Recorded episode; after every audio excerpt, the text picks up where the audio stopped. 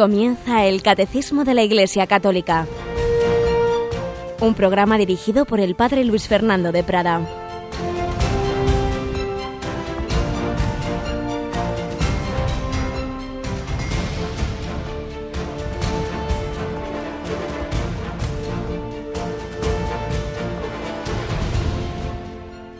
Alabados sean Jesús, María y José. Un cordialísimo saludo Querida familia de Radio María, vamos con este día, hoy recordando a un mártir de los primeros siglos cristianos, San Calisto. Si seguramente habéis estado en Roma, habréis visitado esas inmensas catacumbas que llevan su nombre, esas catacumbas donde pasó con, relativa frecuencia. Estaba prohibido celebrar en distintas épocas la Eucaristía y cuando sorprendían los soldados romanos allí a los cristianos del Orando, pues allí mismo los mataban. Así ocurrió a San Calisto, así ocurrió a otros papas, sacerdotes, cristianos que tenían que celebrar a escondidas el misterio de nuestra fe. Ojalá también nosotros valoráramos tanto la Eucaristía como nuestros hermanos de, de, ahora mismo de Oriente Medio, lugares donde ir a misa saben que se están arriesgando a un atentado, que se están arriesgando a morir, pero les parece más importante la vida espiritual, la vida del alma, que la vida del cuerpo. Pues vamos a pedir al Señor que nos ayude a conocerle, a valorarle, a agradecer su presencia especialmente en la Eucaristía. Tenemos con nosotros a Cristina Rubio. Buenos días, Cris. Muy buenos días, padre.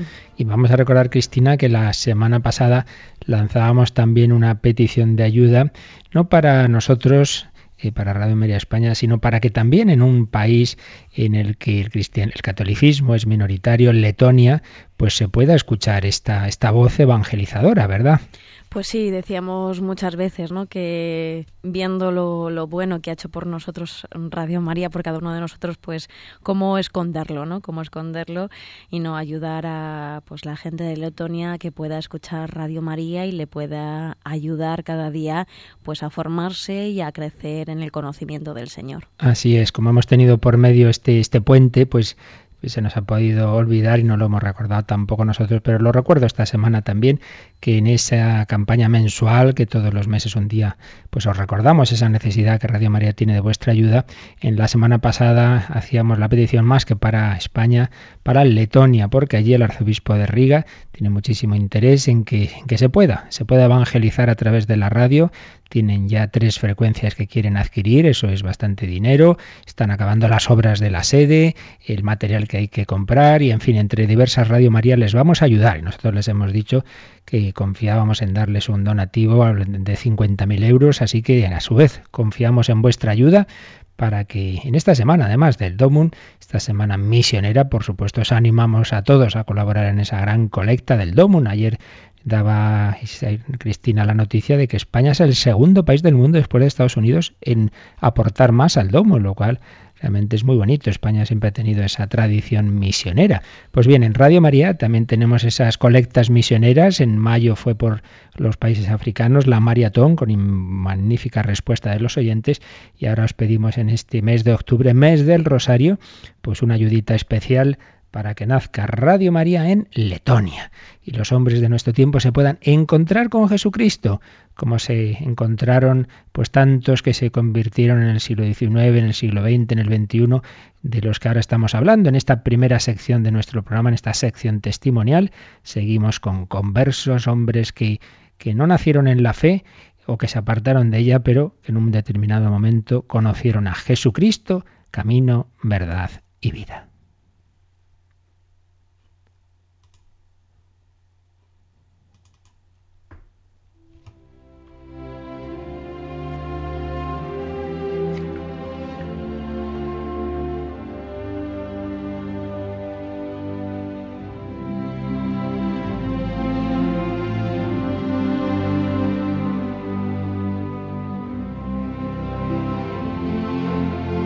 Y hoy en esa galería de conversos, de hombres que conocieron a Cristo ya de adultos, vamos a hablar hoy y algún día más seguramente, un gran literato francés, Paul Claudel, Vivió entre 1868 y 1955.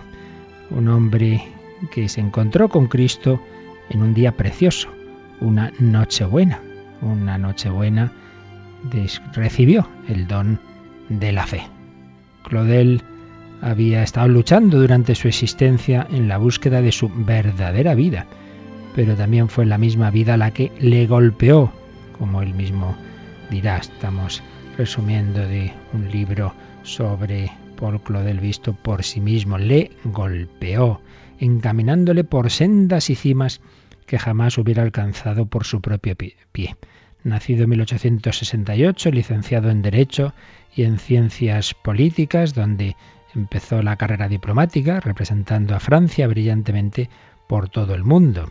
Hijo de un funcionario y de una campesina, siempre recordará sus primeros años con cierta amargura, un ambiente familiar muy frío que le lleva a replegarse sobre sí mismo y como consecuencia a iniciarse en la creación poética. Paul Claudel se hace en la soledad que le marcará toda su vida. También incidirá con fuerza en su espíritu el ambiente de Francia, en esa época profundamente impregnado por la exaltación del materialismo, por la fe en la ciencia, las lecturas de Renan, Zola, su paso por el Liceo Luis Legrand y la visión de la muerte de su abuelo crean en él un estado de angustia en el que su única certeza es que no hay nada en el más allá. Allí se hunde en el pesimismo y en la rebeldía. En medio de ese aire enrarecido y de esa ausencia de horizontes, el joven Claudel se ahoga y su inquietud hace que no se resigne a morir interiormente. Busca aire desesperadamente, le llegan bocanadas en la música de Beethoven y de Wagner, en la poesía de Esquilo, Shakespeare, Baudelaire, y de repente la luz de Arthur Rimbaud. Es curioso cómo Dios muchas veces va dando luces a través, pues en este caso, de, de artistas. Escribe Claudel, siempre recordaré esa mañana de junio de 1886 en que compré el cuaderno que contenía el principio de las iluminaciones de Rimbaud. Fue realmente una iluminación para mí. Finalmente salía de ese mundo horrible de Renan, y de los demás Moloch del siglo XIX, de esa cárcel, de esa espantosa mecánica totalmente gobernada por leyes perfectamente inflexibles, conocibles y enseñables. Se me revelaba lo sobrenatural en esa visión que había, pues muy materialista, como si todo fueran leyes de la materia y no hubiera otra cosa, pues el recibir la luz del arte, de la poesía, de la música, todo eso ya fue un primer paso a abrir su alma a que hay algo más que lo meramente material. Fue el encuentro con un espíritu hermano del suyo, ese literato, pero que le abría inmensas perspectivas a su vida más profunda y personal. Pero sobre todo, el acontecimiento clave fue en la Navidad de 1886. 27 años después él lo cuenta así. Así era el desgraciado muchacho que el 25 de diciembre de 1866 fue a Notre Dame de París para asistir a los oficios de Navidad, no porque fuera creyente, sino, dice, empezaba yo entonces a escribir y me parecía que en las ceremonias católicas encontraría un estimulante apropiado y la materia para algunos ejercicios decadentes. Con esta disposición de ánimo apretujado y empujado por la muchedumbre, asistía con un placer mediocre a la misa mayor. Después, como no tenía otra cosa que hacer, volví a las vísperas. Los niños del coro vestidos de blanco y los alumnos del pequeño seminario de San Nicolás que les acompañaban estaban cantando lo que después supe que era el Magnificat. Yo estaba de pie entre la muchedumbre, cerca del segundo pilar, a la entrada del coro, a la derecha del lado de la sacristía. De hecho, si uno va a Notre Dame verá que en esa columna hay una plaquita donde se nos recuerda que ahí, que ahí se convirtió, que ahí conoció a Jesucristo Paul, Paul Claudel. Y sigue diciendo, entonces fue cuando se produjo el acontecimiento que ha dominado toda mi vida. En un instante mi corazón fue tocado y creí. Creí con tal fuerza de adhesión, con tal agitación de todo mi ser, con una convicción tan fuerte, con tal certidumbre, que no dejaba lugar a ninguna clase de duda que después todos los libros, todos los razonamientos, todos los avatares de mi agitada vida no han podido sacudir mi fe ni a decir verdad tocarla. De repente tuve el sentimiento desgarrador de la inocencia, de la eterna infancia de Dios, de una verdadera revelación inefable. Al intentar reconstruir los minutos que siguieron a este instante extraordinario, encuentro los siguientes elementos que sin embargo formaban un único destello, una única arma, de la que la divina providencia se servía para alcanzar y abrir finalmente el corazón de un pobre niño desesperado. Y entonces recuerda los pensamientos que le estaban viniendo en esos minutos. Qué feliz es la gente que cree. Si fuera verdad, es verdad, es verdad, Dios existe, está ahí, es alguien, es un ser tan personal como yo, me ama, me llama. Las lágrimas y los sollozos acudieron a mí y el canto tan tierno de la de este Fideles aumentaba mi emoción.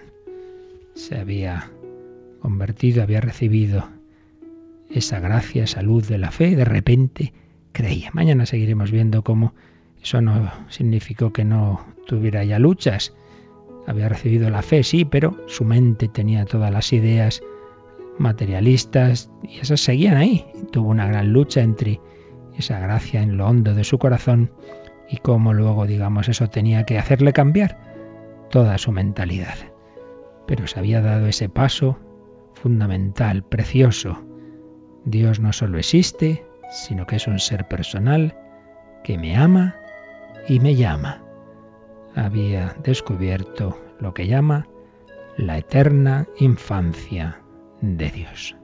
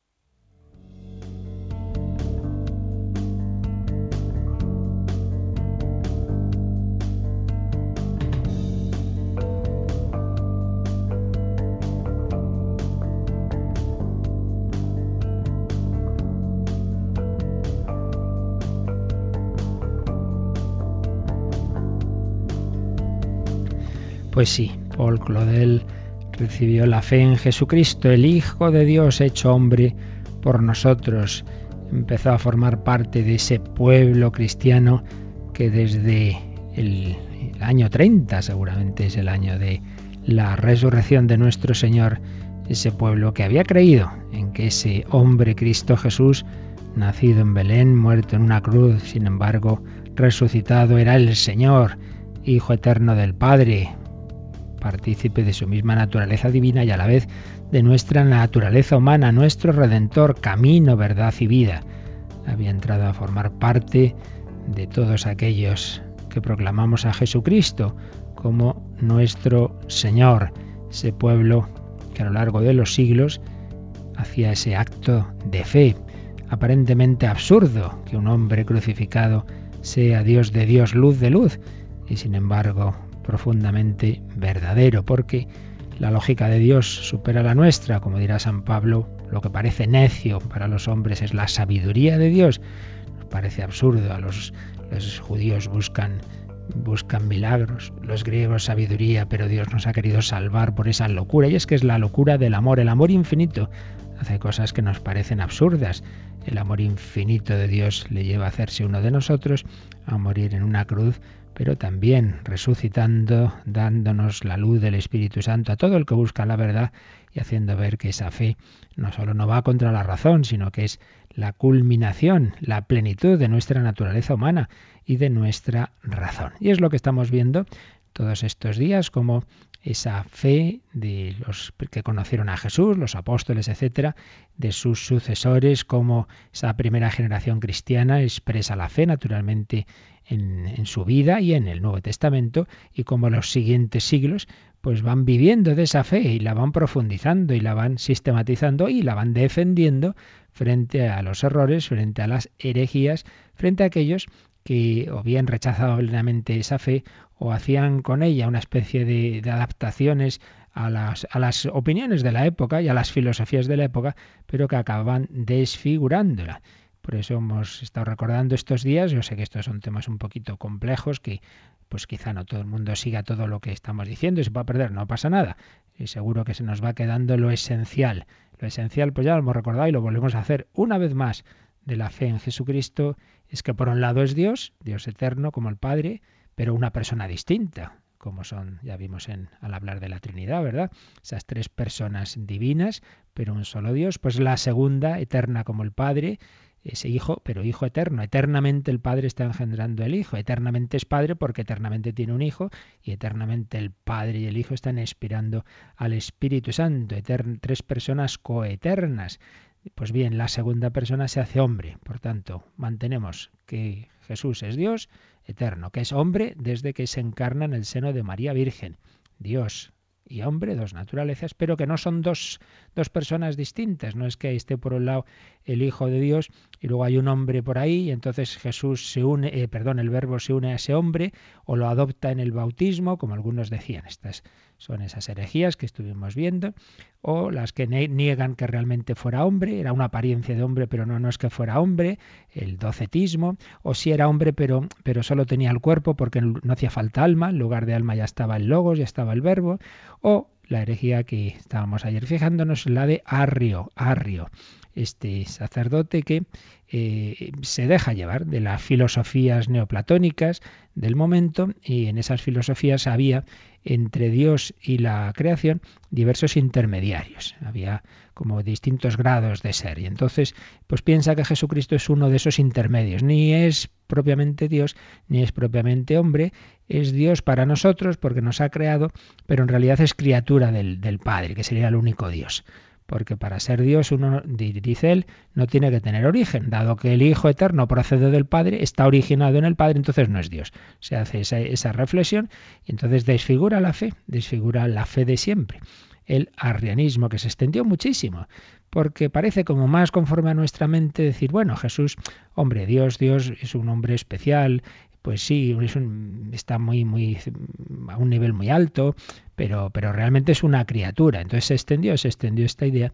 Entonces ya veíamos cómo frente a todas estas herejías, pues fueron surgiendo diversos concilios, locales muchos de ellos, pero ecuménicos, es decir, universales, de, de, la Iglesia universal, otros que son los que la Iglesia tiene conciencia de que lo que se define, lo que se dictamina como definitivo en un concilio universal, en un concilio ecuménico, eso mm, tiene la garantía plena de la asistencia del Espíritu Santo, de Jesús que dijo lo que atéis en la tierra quedará atado en el cielo y por lo tanto es infalible y por eso es normativo para nosotros y todas esas definiciones de esos concilios ecuménicos.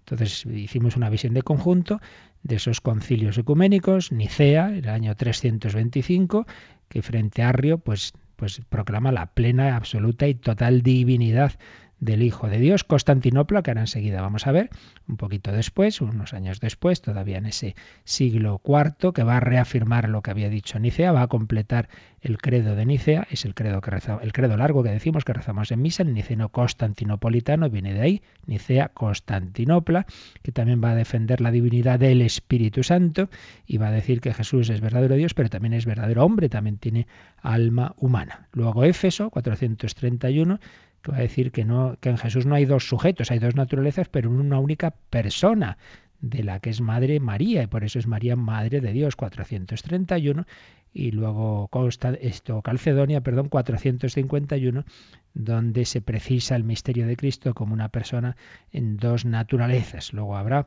otros dos más concilios en Constantinopla, que se va a precisar también que esa naturaleza humana de Jesús tiene su propia voluntad, y que en él hay dos voluntades, la divina y la humana, dos energías, la divina y la humana. En fin, ya lo iremos viendo. Pero estábamos, como digo, en que en Nicea se había definido esa divinidad de Cristo. Vamos a volver a leer, Cristina, en el número del catecismo donde se nos habla de este de este concilio. La primera parte nos había hablado de las herejías de los primeros siglos, pero la parte final de este número 465 nos dice lo esencial que nos enseñó Nicea. Vamos a releer esa partecita. El primer concilio ecuménico de Nicea en el año 325 confesó en su credo que el Hijo de Dios es engendrado, no creado, de la misma sustancia, en griego homoousion, que el Padre, y condenó a Arrio que afirmaba que el Hijo de Dios salió de la nada y que sería de una sustancia distinta de la del Padre. Así pues, Arrio veía al Hijo de Dios como, como una criatura, la más importante de las criaturas, que luego a su vez nos había creado al resto del universo, pero una criatura. Hubo una época en que el verbo no existía para, para Arrio, ¿verdad? El Hijo de Dios había salido de la nada y sería de una sustancia distinta a la del Padre. Pues bien, frente a esto, el concilio de Nicea va a enseñar lo que eh, va a plasmar en el credo, un credo que unos años después, en el 381, eh, va a ser asumido en el concilio primero de Constantinopla y, en ese credo se van a añadir otros aspectos.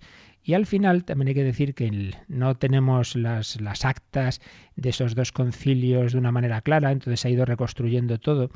Y, es ya posteriormente en el concilio de Calcedonia 451 donde aparece el credo que llamamos de, niceno-constantinopolitano, unidos los dos.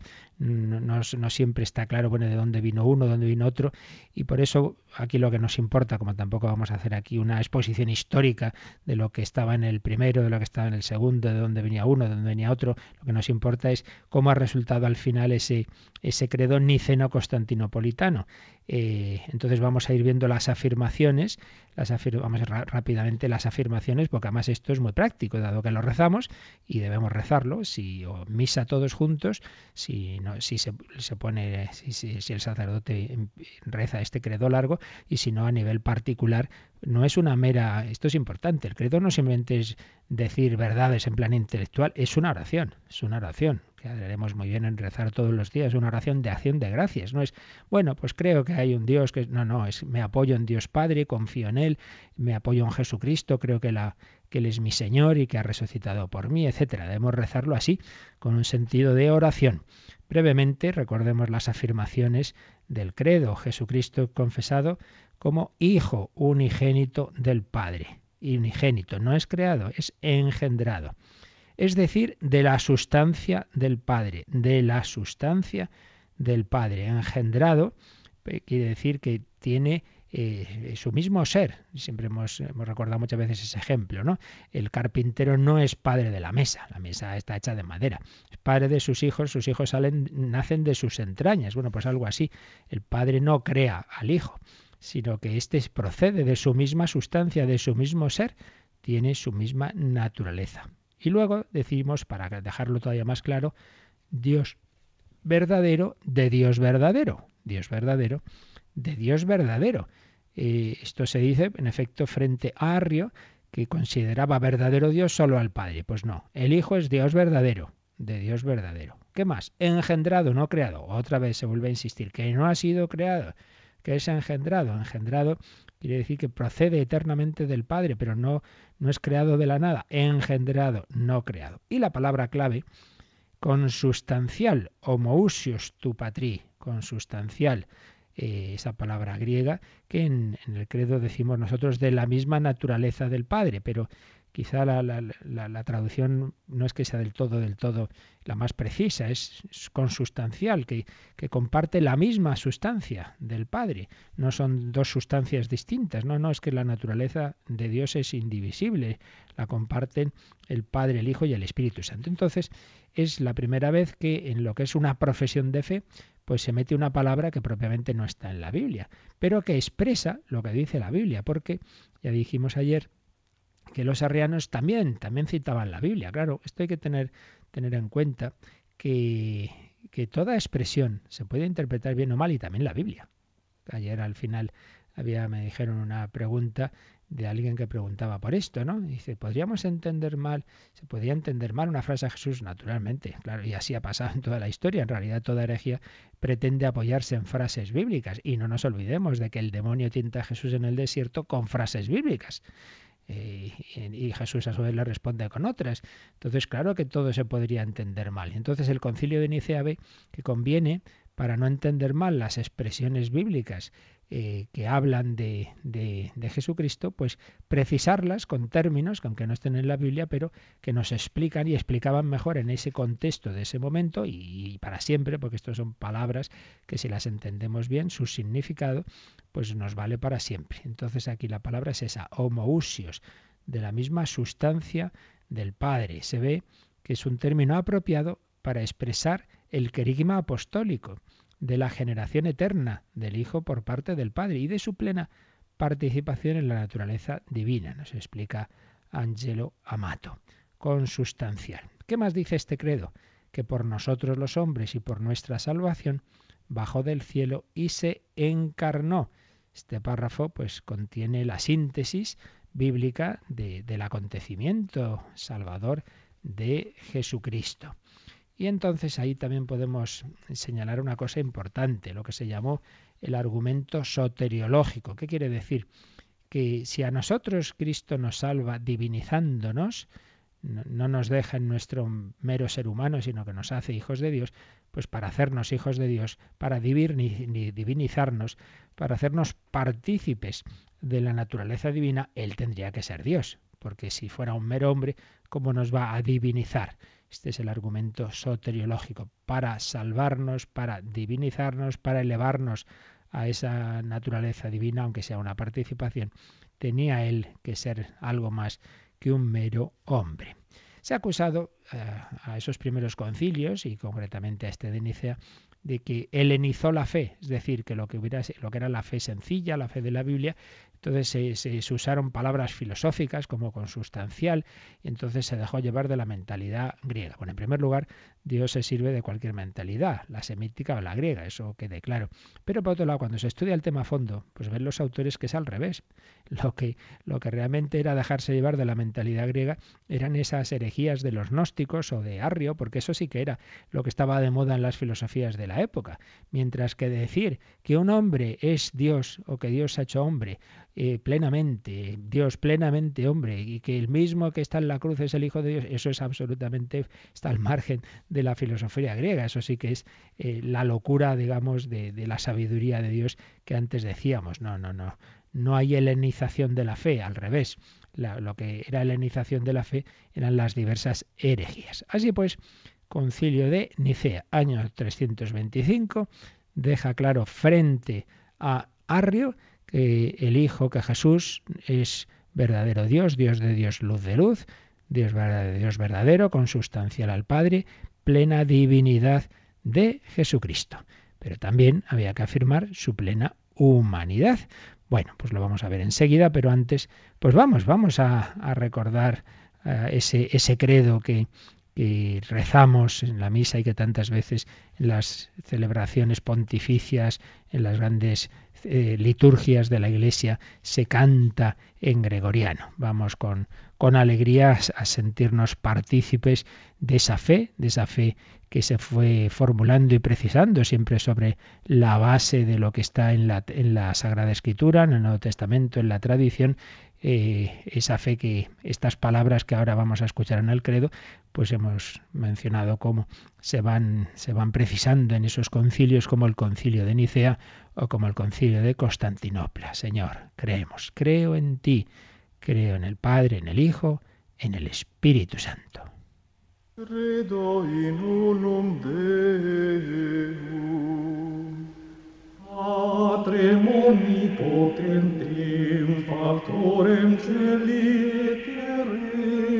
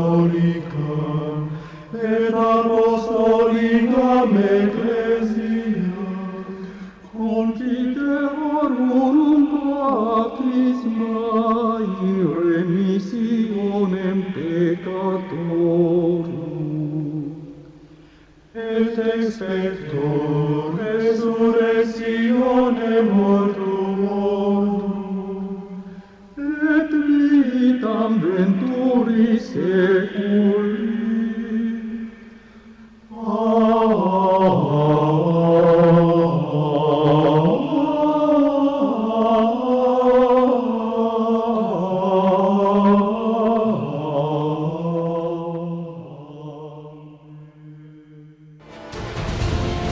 Conoce la doctrina católica.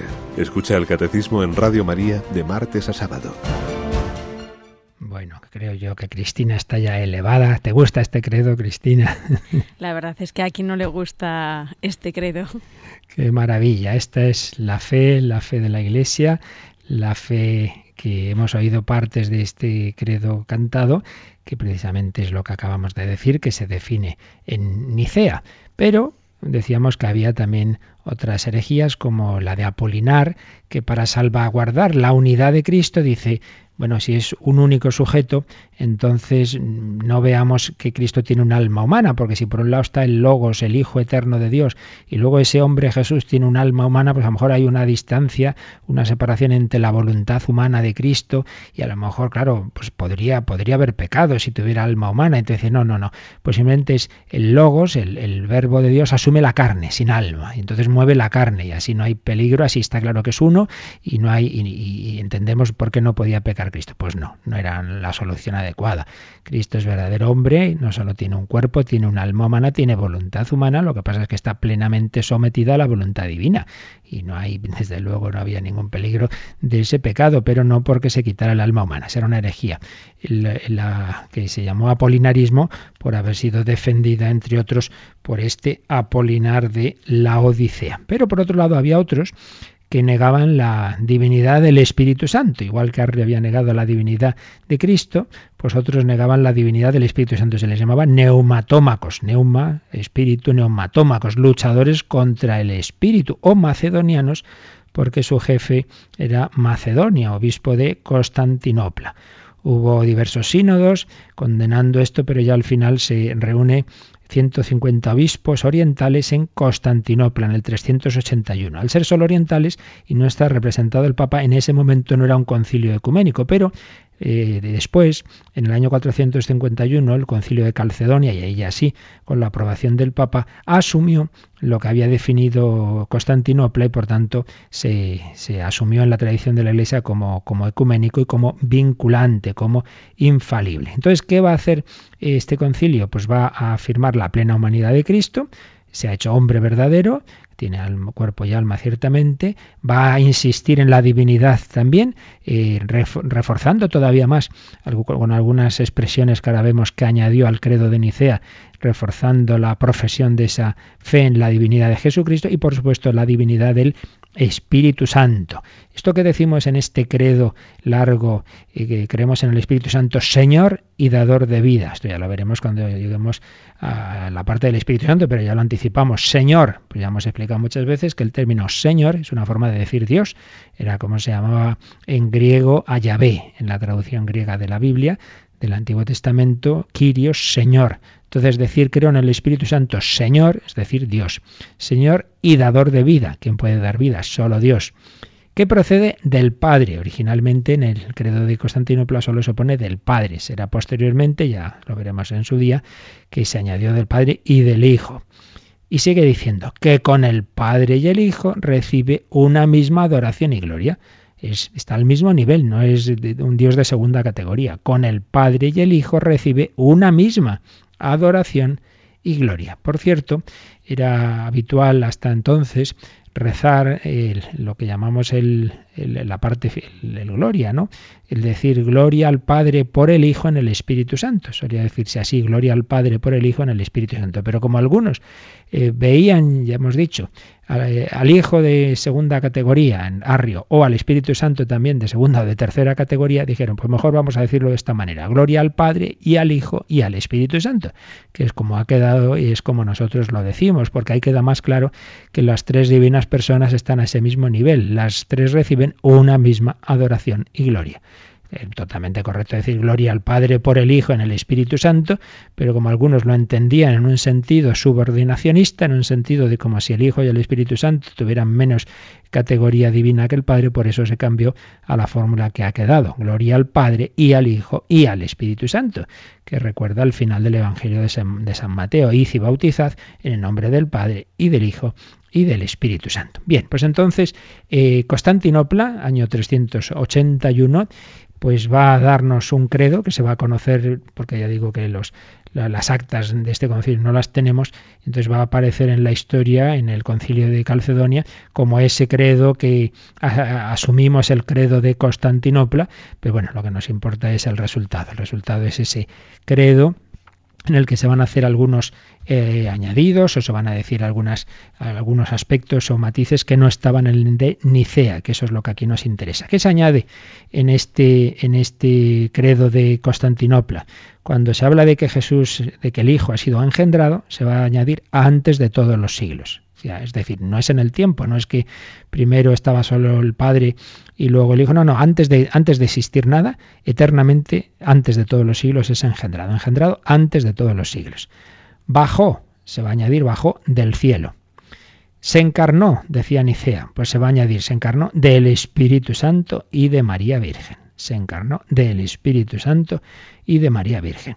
Luego se va a añadir, fue crucificado por nosotros bajo Poncio Pilato, que es una manera de decir que esto no es un mito, esto es en la historia, dando el, nombre del gobernador que había entonces, que le iba a decir al señor Poncio Pilato que iba a aparecer su nombre siempre que rezamos el credo, ironías de la historia. Fue crucificado por nosotros bajo Poncio Pilato, fue sepultado, luego resucitó al tercer día, se le añade según las escrituras, se añade también está sentado a la derecha del Padre, Luego, cuando dice el credo de nuevo vendrá, se añade con gloria. Y luego se añade y su reino no tendrá fin. Y su reino no tendrá fin. Lo más importante, el, añadido más importante es este de que se encarnó del Espíritu Santo y de María Virgen, del Espíritu Santo y de María Virgen. Por tanto, se ve el acontecimiento de Cristo no solo en relación al Padre, sino en relación al Espíritu Santo y a María Virgen. Eh, ahí pues es una manera de añadir, de, insistir, digamos, en su humanidad, en cuanto hijo de María es hombre y en cuanto ha sido, procede del Padre y ha sido concebido por obra del Espíritu Santo, es Dios. Y la expresión y su reino no tendrá fin tiene más miga de la que podríamos imaginar, porque con ella se quería responder a la doctrina de un tal Marcelo de Ancira y de otro llamado Fotino, que negaban que Cristo eh, siguiera existiendo eternamente como, como hombre, dirían que, que, bueno, que se había hecho hombre, durante un tiempo estuvo aquí en la tierra, pero luego ya nada, vuelve al cielo y se queda solo como Dios. Y dice, no, no, no, no. Su reino no tendrá fin, es decir, que como hombre, eh, es, rey como hombre también para siempre. Su reino no tendrá fin. Es insistir en, en que Cristo se ha hecho hombre para siempre. Para siempre el Hijo de Dios es hombre y como Dios hombre verdadero es auténtico rey, su reino no tendrá fin. Pero, repito, lo más importante es este aspecto de que la encarnación es, es fruto del Espíritu Santo y de la Virgen María. Es un credo que sobre todo tiene importancia en el aspecto de la divinidad del Espíritu Santo, pero que también pues refuerza todo lo que había dicho Nicea sobre la divinidad del Hijo. Así pues, realmente ya podemos decir que en este credo de Constantinopla, pues la fe en la Santísima Trinidad ha quedado defendida y precisada frente a esas herejías que hablaban de como si solo la primera persona, solo el Padre, fuera Dios verdadero y los otros, el Hijo y el Espíritu Santo, pues quedaran como a un segundo nivel. Pues no, no. El Padre, el Hijo, el Espíritu Santo, un solo Dios verdadero en tres personas distintas. Esto ya lo vimos al explicar la, la Trinidad y cuando avancemos un poquito y lleguemos a, al misterio de, Cristo, una persona y dos naturalezas, que como va a precisar eh, Éfeso y sobre todo Calcedonia, pues volveremos a un poquito a explicar qué es esto de la persona. Credo de Nicea, 325, de Nicea Constantinopla, niceno constantinopolitano, que es del 381 y que viene asumido como concilio ecuménico por, por el concilio de Calcedonia en el 451. Fijaos que eh, desde ese momento pues ya eh, entra en esto el, hacer estos credos y, sobre todo a partir de Constantinopla que el credo se rece en la liturgia esto es esto es importante antes lo, lo mencionábamos no que nunca veamos el credo como simplemente una especie de, de composición intelectual que ha hecho un teólogo para para aclararse, ¿verdad? Como una especie de, resumen. No, no, no, no, no. Son, son oraciones, son oraciones que nosotros debemos vivir así. Y aquí se cumple un principio de la, de la Iglesia muy, muy bonito. La les credendi eh, eh, tiene el mismo sentido o va, o va, siempre en el mismo sentido que la les orandi. Les orandi, les credendi. ¿Qué quiere decir esto? Que rezamos conforme a lo que creemos o que lo que creemos debemos llevarlo a la oración y podemos añadir también a la lex vivendi y a la vida. Lex orandi, les credendi, les orandi, les vivendi. Que a fin de cuentas son las partes del catecismo. Lex credendi, primera parte del catecismo, lo que creemos. Lex credendi. Lex orandi, segunda y cuarta parte del catecismo, la segunda la liturgia, la cuarta la oración personal, lex orandi. Y lex vivendi, debemos vivir toda nuestra vida ordinaria, nuestra vida humana, conforme a lo que creemos y a lo que celebramos y oramos. Tercera parte del catecismo, la moral. Lex credendi, lex orandi, lex vivendi.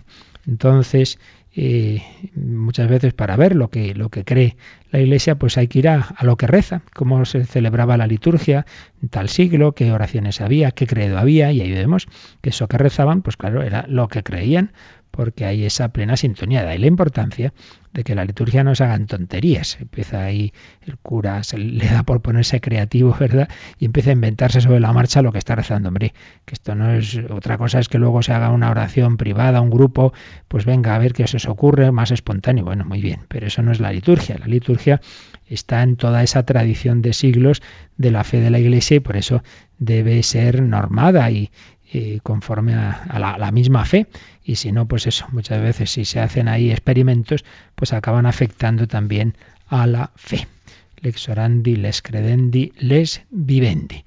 Y aunque demos ahora de repente un salto de siglos, pero bueno, ya para, porque no nos da tiempo a avanzar al siguiente concilio, que fue el concilio de Éfeso, ya lo haremos mañana si Dios quiere, pero vamos a, a ver si, si hemos hablado de esos primeros grandes credos, de esos concilios ecuménicos, Nicea y Constantinopla, el credo niceno-constantinopolitano, vamos a, leer brevemente lo que dice sobre Cristo, el último de los credos eh, que nos ha ofrecido el magisterio de la Iglesia, que fue el credo del pueblo de Dios, que el beato Pablo VI pues nos dio al final del año de la fe del año 68. Luego hemos vivido el año de la fe que empezó Benedicto XVI y lo, lo concluyó el Papa Francisco, pero había habido otro año de, la fe, otro año de la fe que había profesado en aquellos momentos difíciles el, Papa eh, Pablo, Pablo VI. Y lo concluyó, entre otras cosas, pues con esta profesión de este credo del pueblo de Dios. El año de la fe se, clausuró el 30 de junio de 1968 y hubo una solemne celebración en la plaza de San Pedro y la liturgia de la palabra se cerró con un credo, con una profesión de fe que no fue este que acabamos de oír cantado, sino que fue uno que había compuesto el Papa Pablo VI en su autoridad magisterial y que en la parte referente a Jesucristo dice lo siguiente. Creemos en nuestro Señor Jesucristo, el Hijo de Dios. Él es el Verbo eterno, nacido del Padre antes de todos los siglos y consustancial al Padre, u homousios to patri, lo puso también en, griego, recogió esa fórmula de Nicea, y consustancial al Padre, u homousios to patri, por quien han sido hechas todas las cosas, y se encarnó por obra del Espíritu Santo de María la Virgen y se hizo hombre. Igual, por tanto, al Padre según la divinidad, menor que el Padre según la humanidad, completamente uno, no por confusión, que no puede hacerse de la sustancia, sino por unidad de la persona. ¿Veis? Viene a decir, con, añadiendo estas últimas frases, lo mismo que había dicho Nicea y Constantinopla en el siglo XX, en ese siglo en que se habían renovado herejías, en los cuales Jesucristo es un gran hombre, un hombre especial, muy unido a Dios, pero se negaba realmente, y por desgracia así sigue pasando en algunas teorías y algunos autores, la plena divinidad de Cristo. Entonces Pablo VI dice, no, no, no, igual al Padre en la divinidad, en cuanto Dios es tan Dios como el Padre, en cuanto hombre, claro, es menor que el Padre según la humanidad, pero es uno, completamente uno, no por confusión de la sustancia, sino por unidad de la persona, una sola persona en dos naturalezas. Esto es el número 11 del credo del pueblo de Dios. Y luego en el 12 ya nos va a hablar de lo que hizo Cristo en su vida. Él mismo habitó entre nosotros, lleno de gracia y de verdad, anunció y fundó el reino de Dios, manifestándonos en sí mismo al Padre. Nos dio su mandamiento nuevo de que nos amáramos los unos a los otros como Él nos amó. Nos enseñó el camino de las bienaventuranzas evangélicas, a saber, ser pobres en espíritu y mansos, tolerar los dolores con paciencia, tener sed de justicia, ser misericordiosos, limpios de corazón, pacíficos, padecer persecución por la justicia y luego sigue, padeció bajo Poncio Pilato, Cordero de Dios, que lleva los pecados del mundo, murió por nosotros clavado a la cruz, trayéndonos la salvación con la sangre de la redención.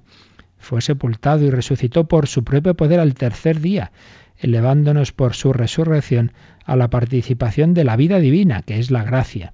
Subió al cielo, de donde ha, de venir de nuevo, entonces con gloria para juzgar a los vivos y a los muertos, a cada uno según los propios méritos. Los que hayan respondido al amor y a la piedad de Dios irán a la vida eterna, pero los que lo hayan, los que hayan rechazado, los hayan rechazado hasta el final, serán destinados al fuego que nunca cesará, y su reino no tendrá fin.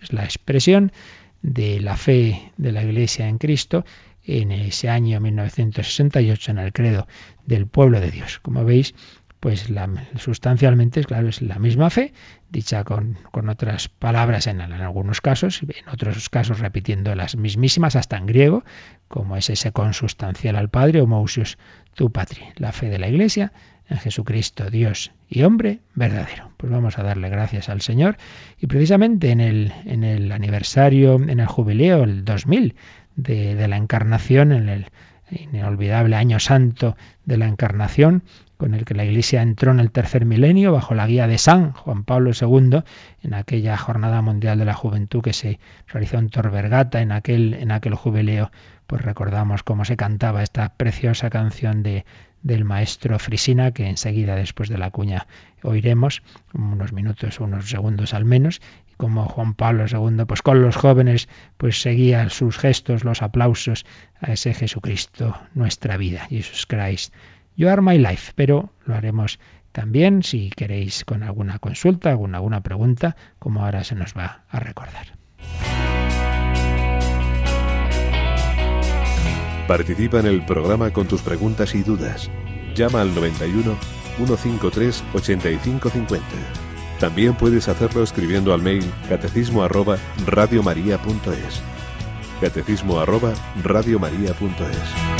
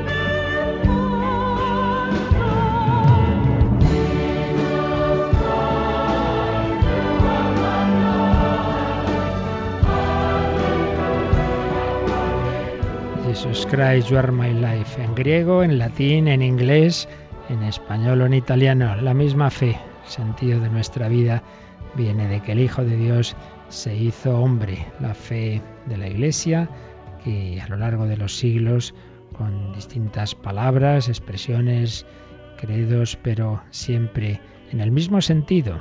No hay una ruptura, es lo que nos garantiza esa asistencia del Espíritu Santo a la Iglesia. Teníamos, ayer había quedado, como decía antes, pendiente una pregunta que decía, ¿y no podría ser que estuviéramos entendiendo mal algunas frases de Jesús, etcétera? Pues ciertamente, como antes decíamos, cualquier frase, también de, la, de Dios, palabras de Dios, de la Escritura, podemos entenderlas mal. Por eso es tan importante no coger la Biblia así como suelta, y mucho menos una parte, una frase suelta. Desde luego, cualquier frase suelta la podemos entender mal, sino entenderla siempre eso, como ha hecho la Iglesia, a la que Jesucristo le ha garantizado la asistencia del Espíritu Santo precisamente para interpretar bien sus palabras, entenderlas dentro de su tradición y entenderlas bajo la guía del magisterio universal. Y hemos dicho la importancia de que un concilio sea ecuménico y la universalidad también viene del Papa, que él tiene esa especial prerrogativa que Jesús prometió a San Pedro. Sobre esta piedra edificaré mi Iglesia. Entonces, desde la garantía de, de la interpretación en la tradición de la Iglesia y en el, bajo el magisterio es cuando podemos decir si estamos interpretando bien la Biblia, mientras que si uno la coge a su aire, pues desde luego que la puede interpretar muy mal. ¿Tenemos alguna pregunta más, Cristina? Sí, bueno, más que una pregunta es un poco una explicación. Es de Mari Carmen de Sevilla, que ella dice que la ayudó mucho un ejemplo que leyó en un libro eh, para entender que Jesús, eh, Dios y el Espíritu Santo no es un mismo Dios. Mm. Y que ella lo explicaba, ¿no? Quería compartir que era como el sol, ¿no? Que Dios era como la bola del sol, mm. la luz que emite el sol es Cristo y el calor el Espíritu Santo. Bueno, que era como muy visual, que a ella le había ayudado mucho y que quería transmitir. Sí, bien, hay en efecto distintas imágenes, ejemplos. Este puede ser uno, ¿no? ¿no? No hay distinción entre lo que es propiamente una bombilla, la luz que da y el calor que da. Está todo en lo mismo, pero pero es verdad que podemos decir, bueno, sí, pero vemos cada aspecto, ¿no? Pues en efecto es eh, el Padre, el Hijo y el Espíritu Santo, pues son esa misma energía divina, ese mismo ser divino, pero en cada uno podemos fijarnos, como vimos hablar de la Trinidad, en, en, un aspecto. Muy bien, pues nada, lo dejamos ahí, seguiremos mañana dando el siguiente paso. Esa fe en Cristo, que es Dios y hombre verdadero, no significa que sea por un lado Dios, por otro lado el hombre, es una única persona.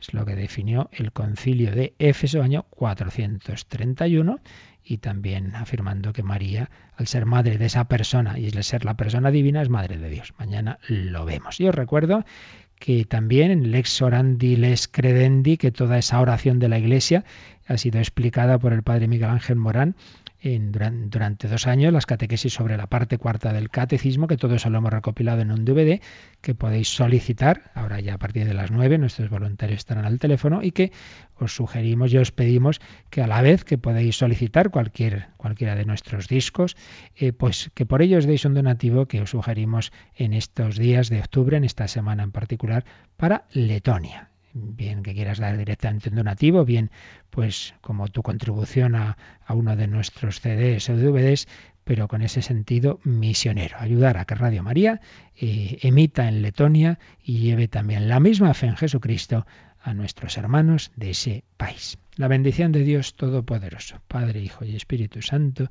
descienda sobre vosotros. Alabado sea Jesucristo.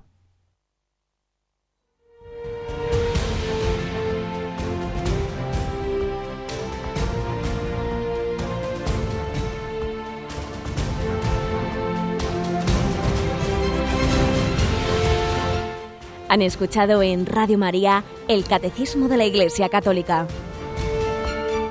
un programa dirigido por el Padre Luis Fernando de Prada.